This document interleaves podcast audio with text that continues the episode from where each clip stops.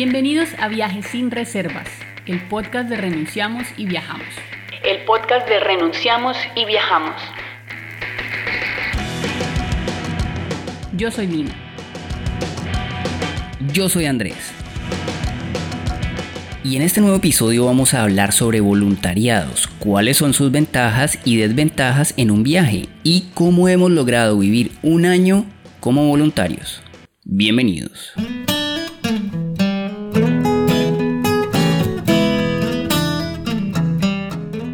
Bienvenidos y bienvenidas sean todos a un nuevo episodio de Viajes sin Reservas, el podcast de Renunciamos y Viajamos. ¿Cómo estás, Lina? Yo estoy muy bien y este es un episodio especial porque vamos a hablar de un tema que desde hace mucho tiempo nos han pedido en todas nuestras redes sociales y es sobre voluntariados. Mira que este tema me parece bastante interesante porque está en sintonía con temas que hemos tratado anteriormente y es cómo sostenerse económicamente en el camino, cómo hacer que un viaje sea más duradera en el tiempo, en términos pues de uno no quedarse quebrado ni endeudado con un banco o con la familia para poderse quedar un ratico más en medio del viaje. También cómo ahorrar durante el viaje. Eso también es una manera de hacerlo. Exactamente. Entonces, como ya se imaginarán, el voluntariado pues no implica un intercambio de dinero, sino un trueque de tus habilidades por servicios que una empresa, una organización, una microempresa puede ser, o simplemente una persona tenga para ofrecerte. Aunque eso depende muy bien también la manera en la que uno vaya a conseguir el voluntariado, porque pues hay diferentes medios para poderlo hacer. Y dependiendo del medio, es también uno tiene que pagar una especie de membresía. De eso hablaremos más adelante. Bueno, ¿por dónde empezamos a meterle muela a este tema tan interesante? Yo diría que deberíamos de empezar con nuestra propia experiencia. ¿Cómo ha sido ser más de un año, porque llevamos más o menos un año y medio siendo voluntarios? Te digo, Lina, que, y les digo a nuestros queridos y queridas oyentes, que estamos contando este cuento aquí en este momento de nuestra historia. Ya saben que la semana pasada celebramos siete años recorriendo el mundo, pero justo en este momento estamos sobreviviendo gracias a que somos voluntarios. Definitivamente eso ha sido una ayuda enorme y nosotros decimos que los perros a nosotros nos salvaron la vida. Somos voluntarios cuidando perros en una isla en Tailandia. Te digo que si en algún momento de nuestra historia me hubiesen preguntado o alguien me hubiera dicho que tratara de imaginarme un momento ideal en mi vida, pues seguramente no se me hubiese ocurrido algo tan increíble como lo que estamos viviendo en este momento. Es que solamente imagínense, queridos y queridas oyentes, esta panorámica nuestra.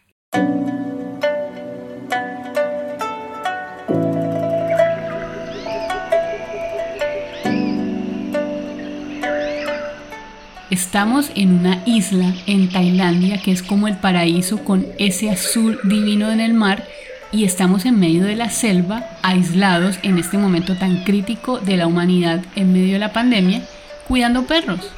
Adicionalmente estamos rodeados de ríos y cascadas, aguas cristalinas por donde se le mire, lugares maravillosos y esto digamos que ha sido uno de los grandes golpes de suerte que el viaje nos ha presentado en el camino.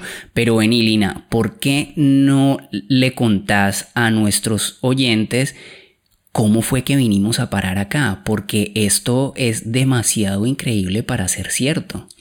Aunque eso lo relatamos en nuestro episodio número uno, que es Pandemia lejos de casa, entonces pues les vamos a contar un poquito cómo fue esa historia.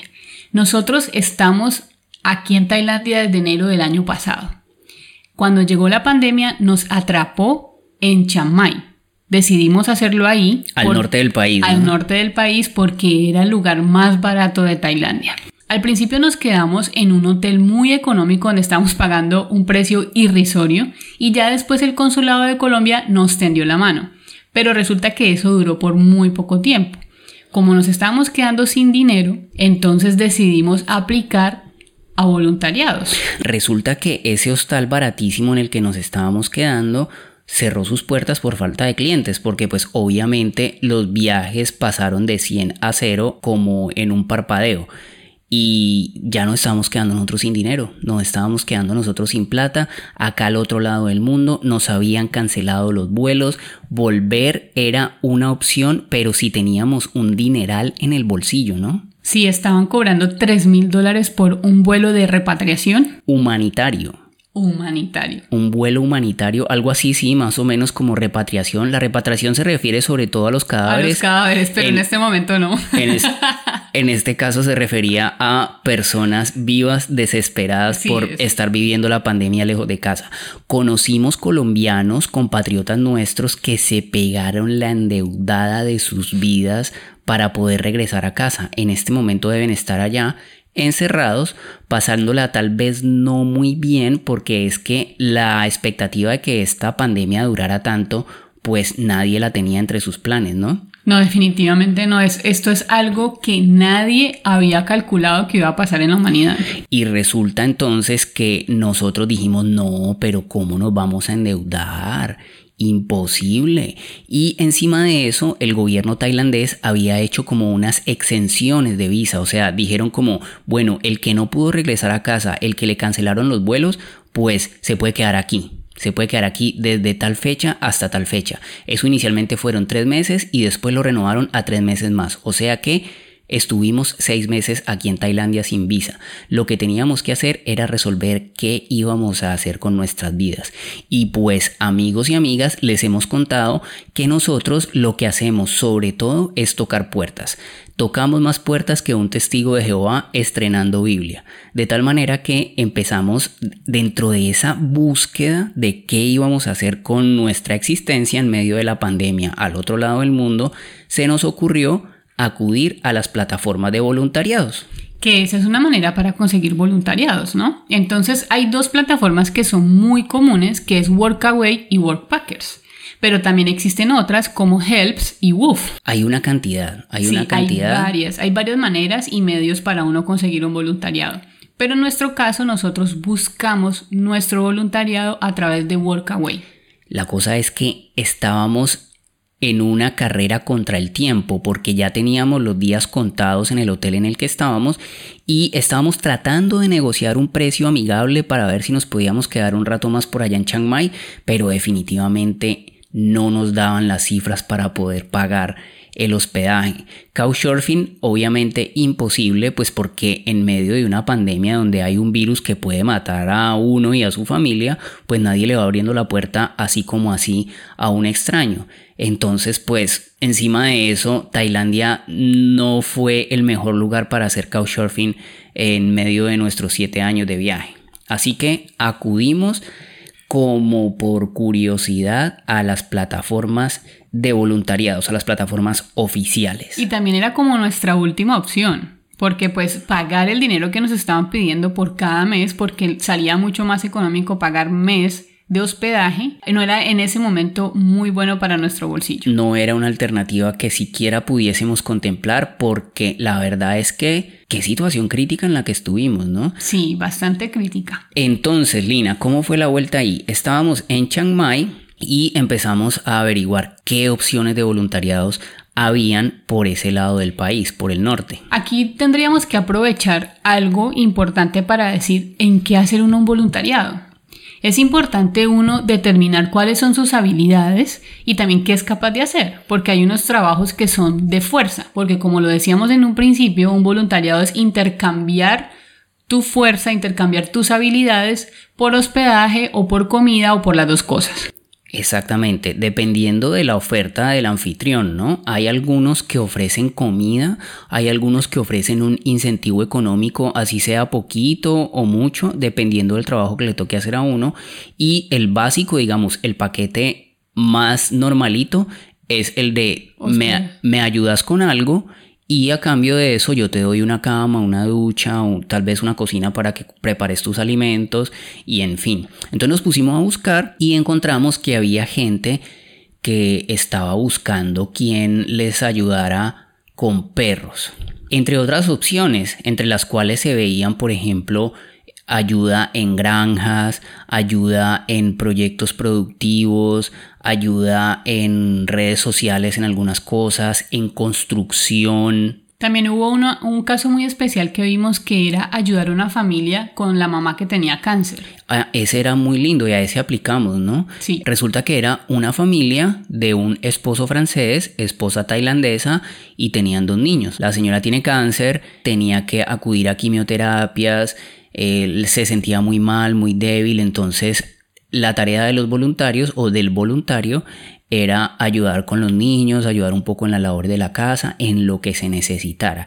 Y ese nos llamaba mucho la atención porque era la posibilidad de sentir de cerca la vida real de una familia tailandesa y adicionalmente pues echarle una mano importante a una persona que lo necesitara. Lo que pasa es que aplicamos en varios al mismo tiempo y nos salió el de los perros. Ese fue bastante interesante porque esperábamos algo totalmente diferente a lo que nos tocó. ¿Cómo era la oferta? La oferta era ayudar en redes sociales a un refugio de 400 perros. Pero vení, aquí yo tengo que hacer una aclaración. Resulta que el tema de las redes sociales fue una propuesta que nosotros les hicimos. Exactamente, no recordaba eso. El refugio tenía 400 perros, entonces ellos necesitaban gente que les diera la mano con cosas del refugio con cosas físicas, yo creo, atender a los perros, bañar, cuidar, hacer trabajos de... De limpieza de las jaulas. Limpieza, arreglo de las locaciones de los perros, como por ejemplo si hay una malla dañada, un techo malo, eh, comederos dañados, procesos de alimentación, entre otras cosas, ¿no? Nosotros presentamos una propuesta al momento de aplicar al voluntariado. Entonces le dijimos, mira, nosotros somos blogueros de viaje, sabemos de administración de páginas web, somos fotógrafos profesionales con equipos, tenemos, podemos hacer videos, podemos hacer un montón de cosas que pueden ayudar tanto a mejorar la recaudación de donaciones para la fundación, como también a mejorar muchísimo la posibilidad de adoptar los perros, de conseguirles familias a los perros. Y pues dijeron, dale, vénganse. En realidad lo que hicimos fue administrar la página web, acomodársela, ayudarles a postear en redes sociales y en Instagram y también íbamos de vez en cuando al refugio. Nosotros inicialmente pensamos que nos íbamos a quedar en el refugio, pero no. Lo que ellos hicieron fue que hablaron con una chica que iba a dejar su casa disponible y nos dejó la casa a nosotros. Y qué maravillosa casa. ¿ah? Qué lugar más increíble. Tengo en este momento que estamos hablando aquí frente a estos micrófonos el recuerdo muy claro del momento en que entramos a la casa en la que íbamos a vivir y nosotros en ese momento dijimos no me digas esto. Qué increíble esta cosa que nos está pasando y qué maravillas le pueden esperar a las personas que se arriesgan a intentar algo.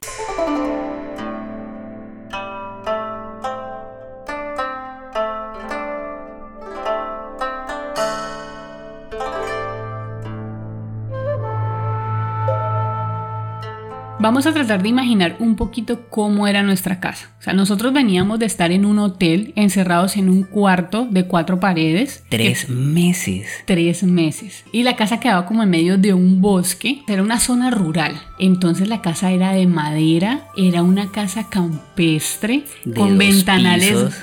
Con ventanales grandísimos que daban con una vista preciosísima al bosque. Súper, súper campestre. O sea, cambiar del hotel a ese lugar amoblado y tan bonito, eso fue un respiro, eso es volver a, era como volver a vivir. Sí, y el trabajo de nosotros era básicamente pues el que habíamos ofrecido.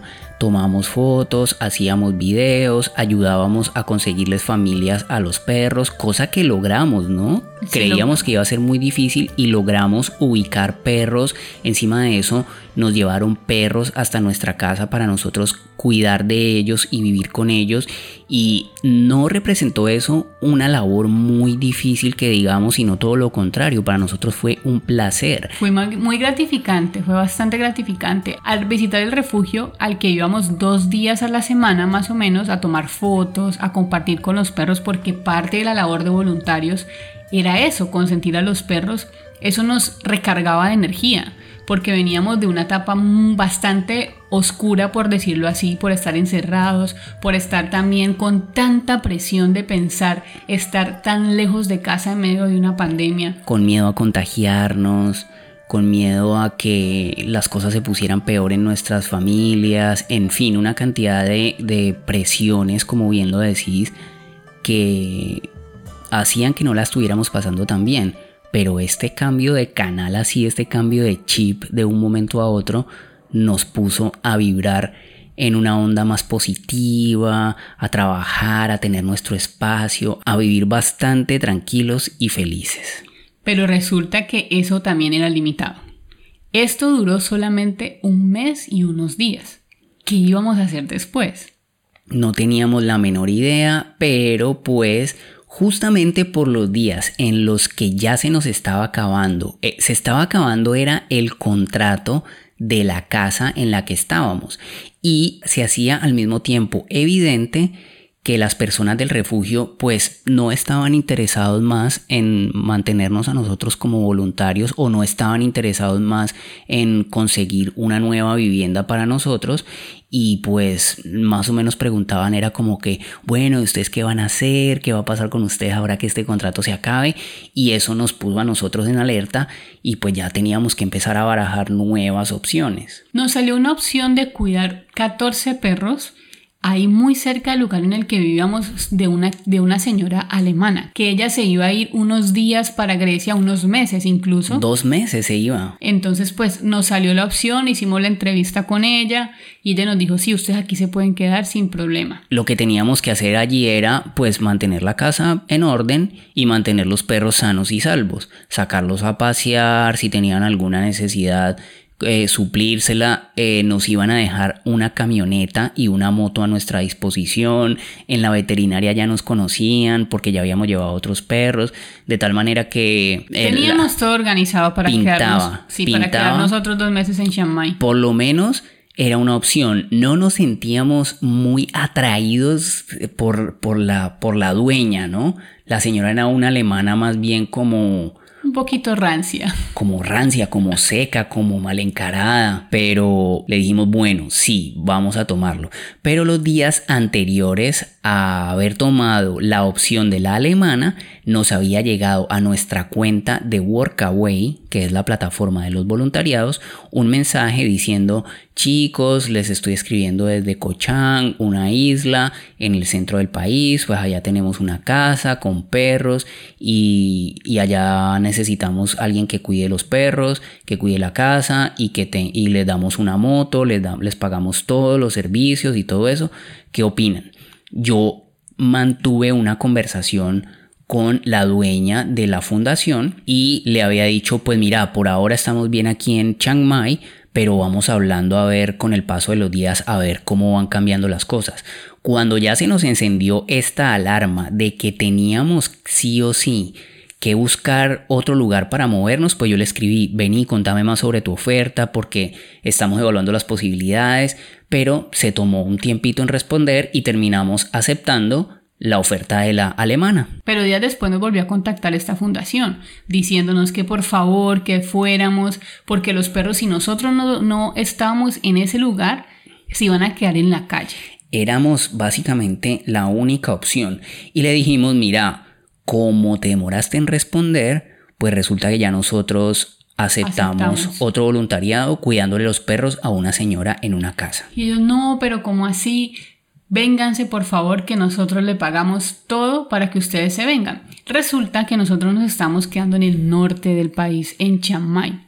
Y para viajar hasta Cochán, que es desde donde les estamos hablando, es un viaje bastante largo. Toca ir desde Chiang Mai hasta Bangkok unas 8 horas o en tren. Unas 8 horas entre o tomar un vuelo de una hora y después desde Bangkok hasta Cochán con ferry incluido son otras seis horas. Más o menos, sí. Más o menos así. Eso con el consecuente precio económico que incluía. Y nosotros básicamente bolsillos quebrados en ese momento, uno de los análisis importantes que tuvimos que hacer era cuánto nos costaría movernos desde el lugar más barato y más al norte del país hasta una isla en la que suponíamos que la vida nos iba a salir bastante más cara.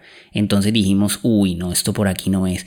Pero en el momento en que dijeron, vénganse que les pagamos avión, les pagamos, mejor dicho, todo lo que ustedes necesiten, pues dijimos, esto tiene que pintar bastante bien y esto es una señal de que las cosas pueden salir bien.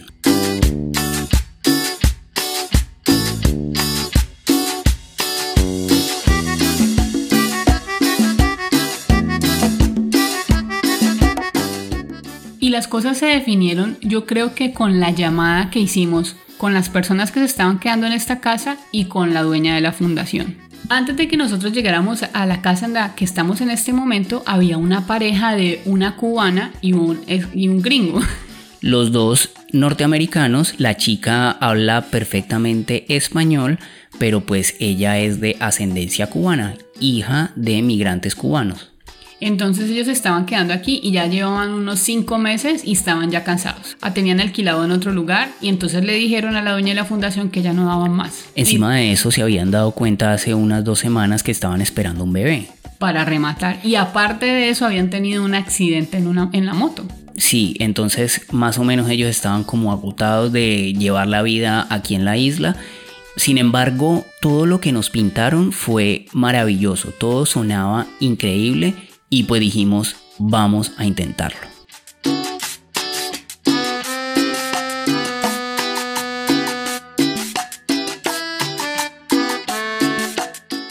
Entonces decidimos arriesgarnos de viajar desde Chiang Mai hasta Cochan a ver qué era lo que pasaba.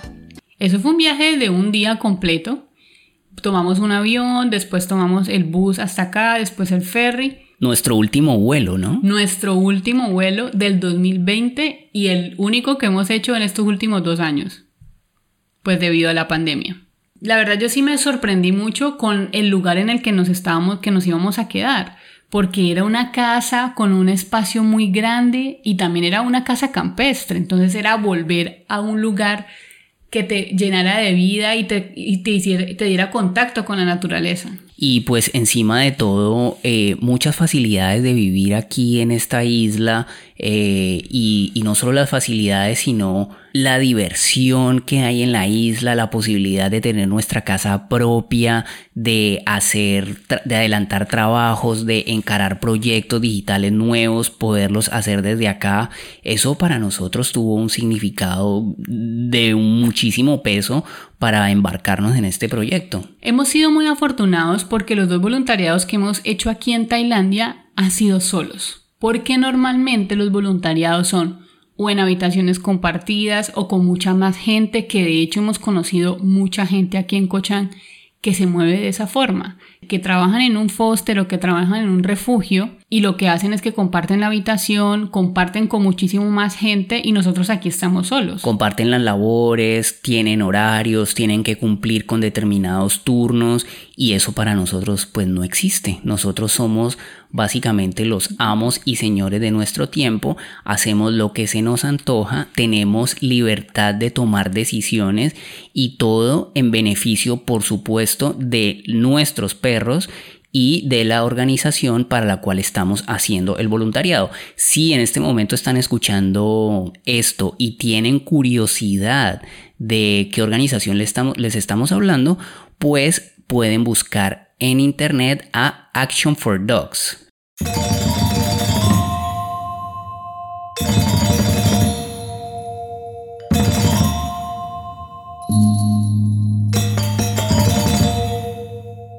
Entonces, desde hace un año y un mes, para ser exactos, estamos aquí en Cochán. Estamos en nuestra casa con nuestros perros que vamos despachando a medida que salen vuelos, porque resulta que esta casa es el hogar antes del hogar de los perros que estamos cuidando.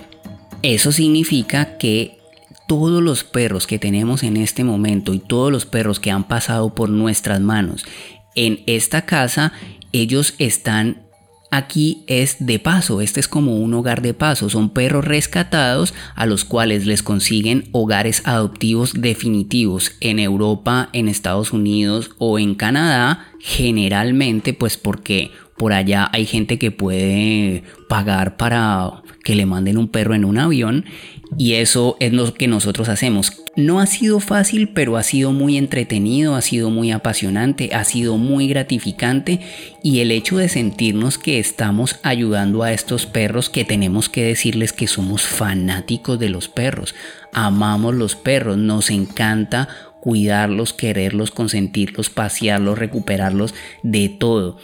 Y ahí viene un dato bastante importante para que ustedes tengan en cuenta a la hora de hacer sus voluntariados. Uno no puede irse a meter a trabajar, a hacer algo que no le guste. Exacto, eso es súper importante, tener una conexión, al menos un poquito, con lo que la labor que uno va a realizar.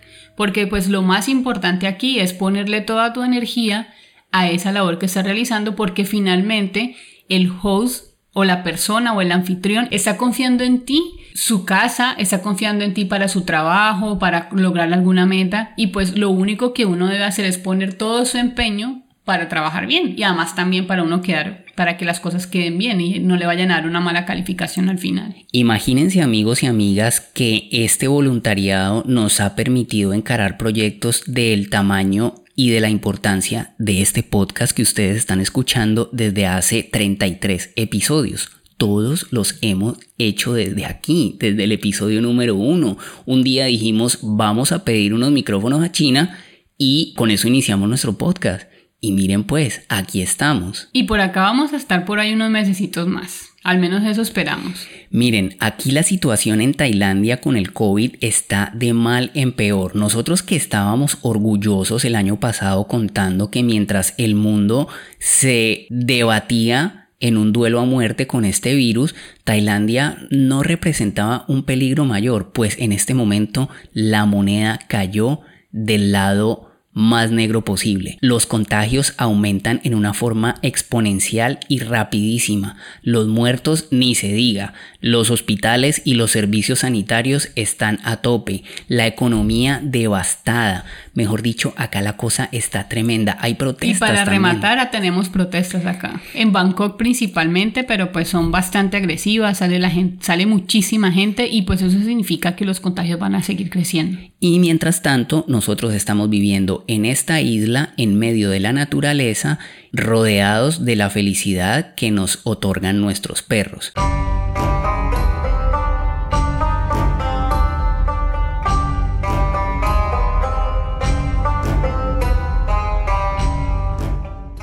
¿Qué tal Lina si hacemos un repaso de otros voluntariados que hemos hecho en este camino que emprendimos como viajeros y que no necesariamente han sido de una forma oficial ni a través de plataformas propiamente establecidas, sino que se han generado, han ocurrido, han aparecido de una manera más orgánica? Porque hay que tener en cuenta eso, ¿no?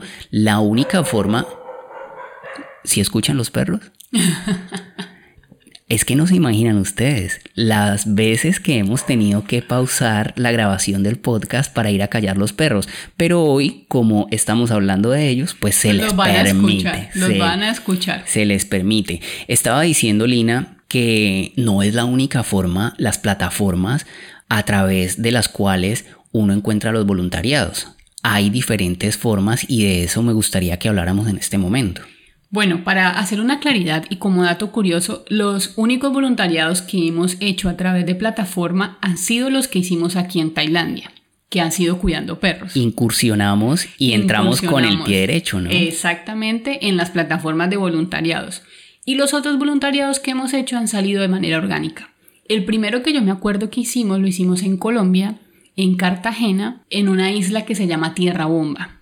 Ahí nos convertimos en Papá Noel también le enseñamos fotografía a los niños que vivían en Tierra Bomba y fue un proyecto bastante bonito. Tierra Bomba es una isla abandonada por el Estado a su suerte, uno de estos lugares. Uno de tantos lugares. Pobres, requete pobres, donde la miseria y el abandono es la ley.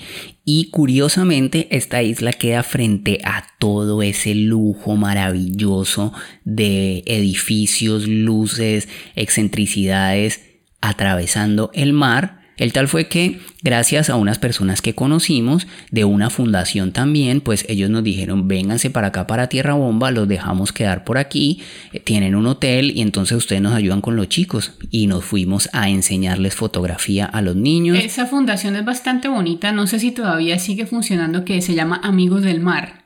La persona encargada de esa fundación lo que hace es enseñarle a sus niños de Tierra Bomba a surfear o hacer actividades del mar.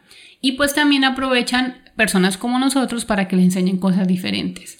Y en cada diciembre pues les dan obsequios a los niños y a los adultos les dan ropa, como pues también una manera que lo que hace mucha gente también en, esa época del año. Compartir con alegría, ¿no? Entonces, lo que ellos hacen es conseguir donaciones y nosotros, la labor nuestra era organizar por ejemplo, la ropa donada por tallas, niño, niña, colores, no sé qué. Lo mismo con los juguetes, como para determinadas edades. Armábamos combos y salíamos a repartir regalos como un par de Papá Noels viajeros y eso fue bastante gratificante. ¿Qué más hemos hecho? También ahí en Cartagena participamos en una actividad, de pronto muchas personas han escuchado acerca de eso que es Techo para mi país. Se llama la organización Techo, Fundación Techo. antiguamente, antiguamente se conocía como Techo para mi país. Esa es una organización chilena, eso nació en Chile, no sé a raíz de qué fue lo que nació. Podría decir, podría decir que como en Chile hay temblores cada tanto, entonces seguramente. por eso. Entonces lo que hicimos fue un voluntariado con, con ellos y la labor nuestra era construir casas de, eso se llama casas de emergencia. de emergencia. Pues resulta que, como lo van escuchando, Cartagena es una ciudad maravillosa, preciosa, donde el turismo se mueve millones de dólares cada día, pero también, en contraste, es una ciudad donde miles, cientos de miles de personas viven en la absoluta miseria. Y ahí es donde llegan organizaciones como Techo a hacer este tipo de labor social. Pues resulta que en un barrio llamado Girasoles de Betel, nosotros lo que tuvimos que hacer fue ayudar a levantar estas casas de emergencia que de casas no tienen sino la forma porque son cuatro paredes de madera sin eh, montadas. Sin ningún tipo de servicio público. O sea, es una situación bastante difícil porque esas casas se están construyendo en barrios de invasión. Y pues eso para las personas que van a habitar a las personas a las que le están resolviendo el problema, pues resulta ser bastante increíble, es como un cambio del cielo a la tierra, pero pues nosotros vimos esto como una solución asistencialista, y pues que no, de verdad no le entrega nada de fondo ni un cambio profundo a las vidas de estas personas. Y aquí me gustaría aclarar que nosotros somos malísimos para hacer para hacer eh, trabajos, de, construcción. Trabajos físicos, trabajos donde tengamos que utilizar herramientas, donde tengamos que hacer manualidades somos bastante malos. A nosotros lo que se nos da es esto de contar historia. Yo creo que sabes qué, para la próxima, pues que ellos martillen y se ruchen y haga de todo y nosotros les contamos historias de viaje, los, los vamos animando así, les ponemos play al podcast. Pero eso fue bastante difícil. Uy, eso muy Lo que hacíamos, nosotros nos quedamos, fueron tres días y un no trabajo estoy mal, muy duro. Fue un trabajo muy duro. Yo creo que ha sido de los trabajos más duros que hemos hecho como voluntarios. Nos teníamos que quedar cerca en la escuela de Girasoles de, de Betel, nos quedamos todos en Sleepy en colchones inflables. Y en, colchones inflables. Éramos puros pelados. Eran chicos inclusive menores que nosotros, de 20 años, 20 y pico. Bueno, no sé en qué, cuántos años tenía yo en ese instante. Creo que tenía como 30 o menos de 30. O sea que también era de 20 y pico. Pero eran, eran chicos bastante jóvenes, universitarios, que lo que estaban tratando era hacer una labor bonita, pues con la gente que pues la necesitaba en ese momento. Y definitivamente para ellos fue una, y siempre es una labor bastante satisfactoria, sentir que le están cambiando la vida a otro. Y de verdad de eso es que se trata los voluntariados, ¿no? De aportar. Pero hay diferentes tipos de voluntariados que más adelante les vamos a hablar. ¿Qué más hemos hecho? Hicimos otro en Guatemala, Hicimos otro en Guatemala, ese también estuvo muy bonito, lo hicimos en, en Río Dulce, se llama Río Dulce, eso queda cerca a una isla que se llama Livingston, en Guatemala, y nuestra labor fue ir a ayudar a dar clases, era dar clases a unos niños que vivían en medio de la selva. Uy, una cosa tremenda, una situación tremenda, niños abandonados, niños violados, niños que la justicia se los ha quitado a sus padres justamente por abandono y por maltrato. Y eran muchos niños, muchos, muchos niños en unas condiciones bastante, tenaces. Pues nosotros llegamos a este hotel diciendo, como siempre, pues que si tomábamos unas fotos, que si podríamos hacer publicidad en el blog. Es un hotel, un hostal que se llama Backpackers Hostel y el hostal está asociado a la fundación, o sea, es de los mismos dueños de la fundación que se llama Casa Guatemala.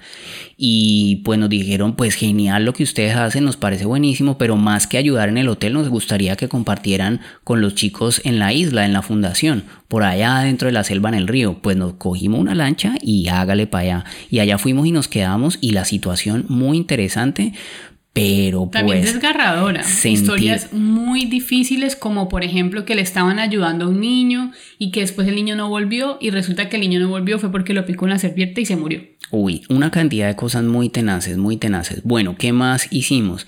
Hemos hecho una cantidad de cosas que no necesariamente han tenido que ver con labor social, no necesariamente han tenido que ver con voluntariados propiamente dichos, sino que lo que hacemos es que tocamos las puertas de algún lugar y les decimos, mira, necesitas de pronto de las cosas que nosotros sabemos hacer, de las cosas que nosotros podemos hacer. Entonces, a ver, ser voluntario no significa necesariamente cumplir una cantidad de horas de trabajo, sino unas metas también. Entonces, nosotros lo que sabemos hacer y lo que definitivamente siempre le sirve a las personas que nosotros les ofrecemos algo es fotografía y video. Eso nos va re bien haciéndolo y siempre quedan contentos con nuestro trabajo. Entonces pues nosotros no tenemos que cumplir con una cantidad de horas, sino que ofrecemos determinada cantidad de fotografías, determinado tiempo, metraje de videos y a cambio de eso obtenemos lo que nosotros necesitamos, que es generalmente hospedaje. A veces que nos, salen unos combos tremendos que nos llevan de viaje, nos dan comida, nos dan eh, camas buenísimas y en fin. Sí, nos ponen a vivir bueno, de cierta manera. Eso pasa muchachos porque nosotros siempre estamos tocando puertas y porque nuestro viaje no es una no es un cronograma, no es el día 1 esto, el día 2 esto, sino que nosotros dejamos la agenda abierta y la vamos llenando cada vez que nos van pasando cosas. Yo tengo una última historia para que después vamos contando un poquito más, más técnicos, cosas mucho más técnicas sobre el voluntariado. La última historia es en Rumania. ¡Wow! En un lugar que se llama Campulum Moldovenés. O sea, escuchen el lugar. El lugar, eso es, esa es la ciudad, ese es el nombre de la ciudad.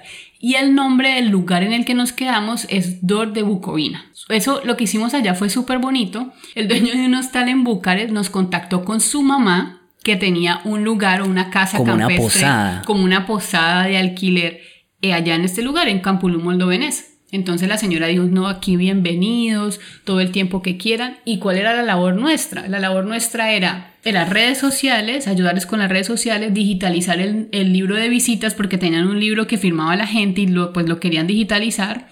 Y la otra cosa que teníamos que ayudar era ayudarles con los huéspedes. Entonces era atender las camas, acomodar los cuartos, ser meseros, Muchísimas cosas hicimos. Cada que tenían eventos teníamos que ponernos las pilas, limpiar, eh, mantener todo Doblar bien. sábanas. Sí, lo que necesitaban más bien, podemos decir como oficios varios. Los toderos. Éramos toderos.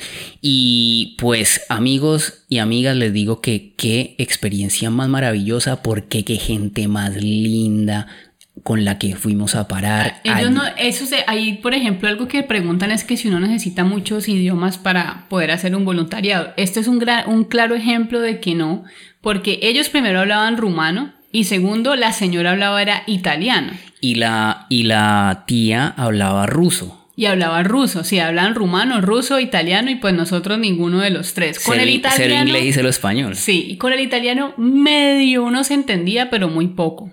Y una cosa muy bonita que nos pasó en ese voluntariado es que ahí celebramos el cumpleaños de Andrés, el cumpleaños número 35. Ah, sí, sí, claro, el número 35. Y la señora, pues, te digo que tremenda cocinera, tenían una cocina montadísima, hacían unas comidas exquisitas y además que los rumanos tienen la característica de una abundancia en las mesas pero tremenda. Y encima de eso, como nosotros no comemos carne, pues ellos creían que nosotros quedábamos siempre con hambre y nos metían comida de una forma tan aterradora. Y la fiesta de cumpleaños fue una fiesta al estilo gitano. Hermosa, incluso me vistieron de gitana. Incluso pues le, le, hice un baile a Andrés de gitana con la, con la dueña de la casa. Un striptease gitano. No, striptease gitano no. Eso estuvo muy bonito y eso son cosas que uno no se olvida Y me prepararon pastel, me cantaron el cumpleaños en rumano. en rumano. Escuchen, escuchen cómo se canta el cumpleaños en rumano. La mulți ani cu sănătate să vă dea Domn, Să-ți fie viața numai lumină și în lumină să dăinuiești pentru credință și fericire. La mulți ani să trăiești, la mulți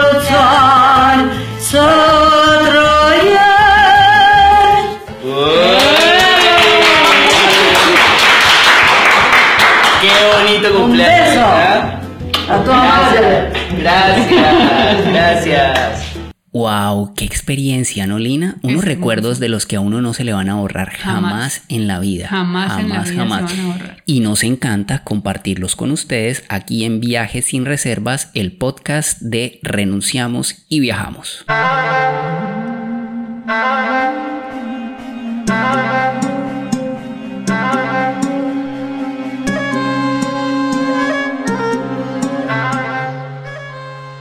Ahora sí, entremos un poquito más en materia explicando un poco acerca de las plataformas que hay para voluntariados.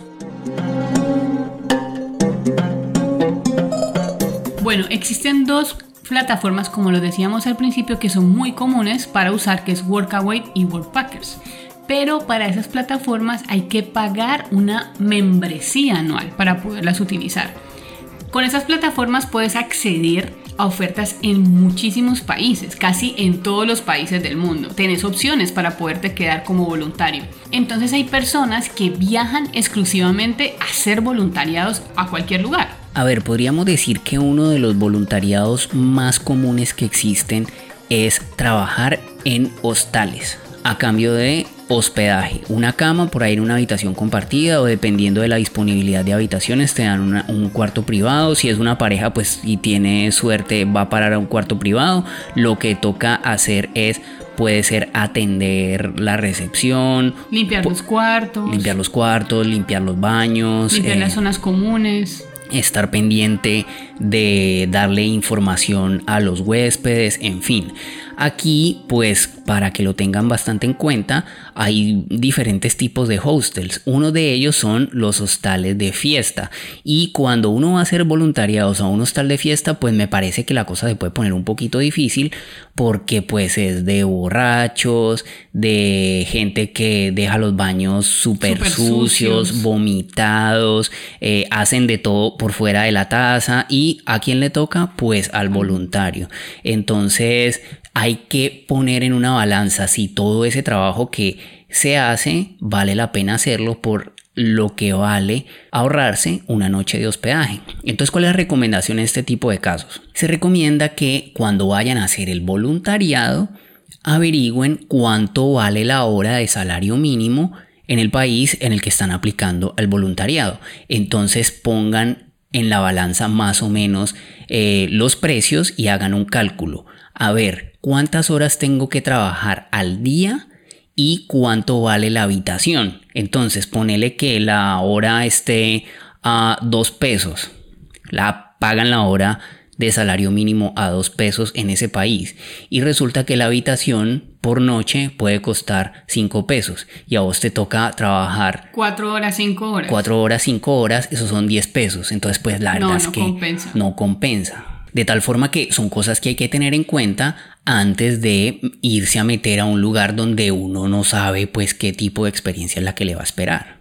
Esto no solamente aplica para la parte de los, de los hostales, eso aplica también para todo porque muchas veces te ponen a trabajar muchísimo por nada. Entonces, pues también hay veces hay que poner en la balanza los sacrificios que uno tiene que hacer o el desgaste físico que uno tiene que hacer, porque muchas veces son trabajos, por ejemplo, en granjas, que son trabajos muy duros y pesados, trabajos en construcción. Entonces hay que poner en la balanza también cuáles son tus capacidades. Una buena recomendación a tener en cuenta es tener un plan B, que no sea tu única salida el hecho de ir a hacer ese voluntariado, porque pues a veces uno se puede encontrar con gente explotadora, gente que lo único que quiere es mano de obra barata y que no son conscientes de que el objetivo principal de un voluntariado es el intercambio y el aprendizaje. El intercambio tanto de la persona que va a hacer el voluntariado en un lugar lejano de su casa como de la persona anfitriona, el que recibe, va a aprender del voluntario que llega, de su cultura, de sus costumbres, va a ser un amigo y al mismo tiempo pues va a tener una mano que lo puede ayudar a cumplir determinadas labores o determinados objetivos, pero hay gente que definitivamente explota al voluntario. Por eso es una manera también como de ahorrarse ese tipo de, de cosas malucas, cosas incómodas, es utilizar las plataformas. Porque en las plataformas uno puede ver los reviews o pueden ver lo que ha dicho las demás personas frente a ese voluntariado, si funciona, no funciona, si explotan. Entonces uno ahí se va a ahorrar bastantes molestias. Entonces, como un dato curioso ahí para que lo tengan en cuenta, ¿cuánto, nos, cuánto cuesta uno suscribirse, por ejemplo, a Workaway? Workaway está en 42 dólares por persona. Pero si tú te asocias con alguien o te inscribes con, tu, con un amigo o con tu pareja, te cuesta 54 dólares. Y con Workpackers, eh, Workpackers está Estamos hablando de un precio anual. Es un precio anual, es la, como la membresía anual. Y Workpackers cuesta 49 dólares y si lo haces con una pareja también, con un amigo o con tu novio, tu esposa, lo que sea, vale 59 dólares. Entonces es un precio bastante económico teniendo en cuenta lo que uno se puede ahorrar haciendo voluntariados. Es que no se imaginan lo que nosotros nos hemos ahorrado aquí. Vamos a preparar un video por estos días para que estén pendientes de nuestro canal de YouTube, pues porque no todos se los podemos contar en este podcast, muchachos. Por favor, vayan a nuestro canal de YouTube porque allí tenemos videos de muchísimas partes del mundo, nos ven la cara, no solo nos escuchan, sino que también nos ven la cara y allí les vamos a tirar datos increíbles. Vamos a hacer un video... Sí, señor Ralphie, muy bien. Vamos a hacer un video en el que vamos a contar cuánto nos hemos ahorrado en un año viviendo como voluntarios. Cuidando perros. Cuidando perros en una isla en Tailandia. Entonces pilas pues todavía no está, ni modo de decirles Vayan ya, pero, pero mientras está pueden ir a visitar nuestro canal de YouTube que hay más de 170 videos. Y de igual manera también hemos hecho videos de el lugar en el que nosotros estamos y también del lugar que les hablamos de Chiang Mai. Entonces para que no se lo pierdan. Hay de todo. Hay de todo.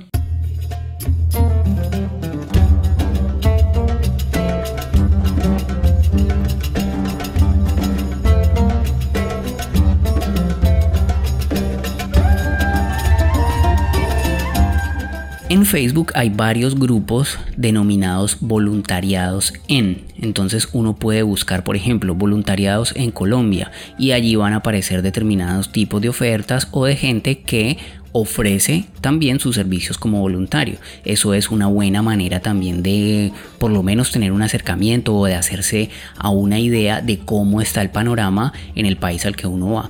Podríamos decir otros consejos a la hora de hacer un voluntariado, Lina.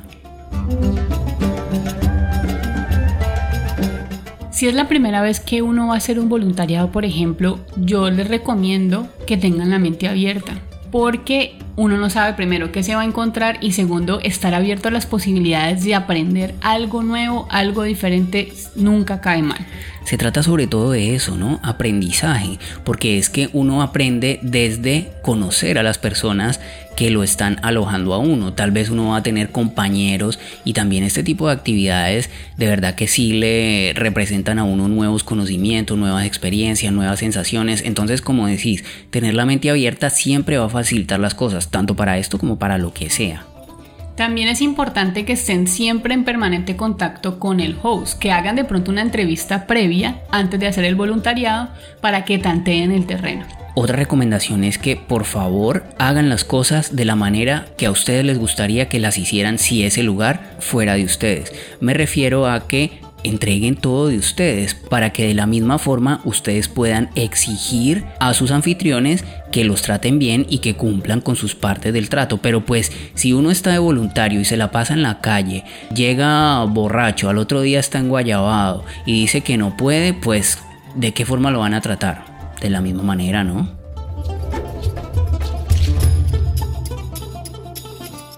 Y por supuesto disfruta de esta nueva experiencia de hacer un voluntariado, porque ahí te puedes encontrar un amigo nuevo, un aprendizaje nuevo como lo decíamos, y tratar de, llenarse al máximo de esa nueva experiencia de vida, de ese nuevo lugar que estás conociendo, de esa nueva cultura, de esos nuevos sabores, porque por lo general cuando uno hace un voluntariado, uno se va a sorprender muchísimo con todo lo que hay alrededor. ¿Sabes qué es una cosa que deberían tener en cuenta nuestros oyentes a la hora de intentar un voluntariado o cualquier persona que lo quiera intentar? Es que cuando uno está viajando de afán, cuando uno tiene poco tiempo durante un viaje, tal vez el voluntariado no sea una buena opción. La gente que requiere del compromiso, de la entrega de un voluntario, generalmente lo requiere para unos proyectos a mediano o largo plazo. Entonces, ¿Qué tal si nosotros viniésemos a la isla de Cochán por un fin de semana o por una semana? Eso pues como para qué, ¿no? ¿Para qué? ¿En qué podríamos aportar nosotros? Tal vez no es mucho. Entonces como buscar una opción de voluntariado para hacer un intercambio de trabajo por alojamiento en un término de tiempo bastante corto tal vez no funciona. Cuando uno está viajando lento, sin fecha de regreso o con una fecha de regreso en un tiempo digamos considerablemente lejano, pues las cosas pueden funcionar mejor. De esa forma uno puede adaptarse al lugar, uno puede aprender la labor que está haciendo y tener un mejor resultado con la experiencia del voluntariado. Y una última recomendación es entender que uno es un visitante y que uno es un visitante pasajero. Entonces también es muy importante como tener una, tratar de tener una conexión con el lugar con los valores que hay en ese lugar, con una actitud de respeto. una actitud de respeto frente a las creencias, porque si estás en un país que es totalmente ajeno a tu cultura, pues va a haber algún tipo de choque cultural, por supuesto. Y disfruta, trata de disfrutar ese aprendizaje, porque definitivamente el viaje, esos son los grandes premios que nos entregan, la posibilidad de interactuar con personas diametralmente opuestas, con culturas eh, diferentísimas a la nuestra y la posibilidad de de compartir con ellas en términos de tiempo más prolongados es también una forma de llegar a entenderlos, de ponerse en sus zapatos.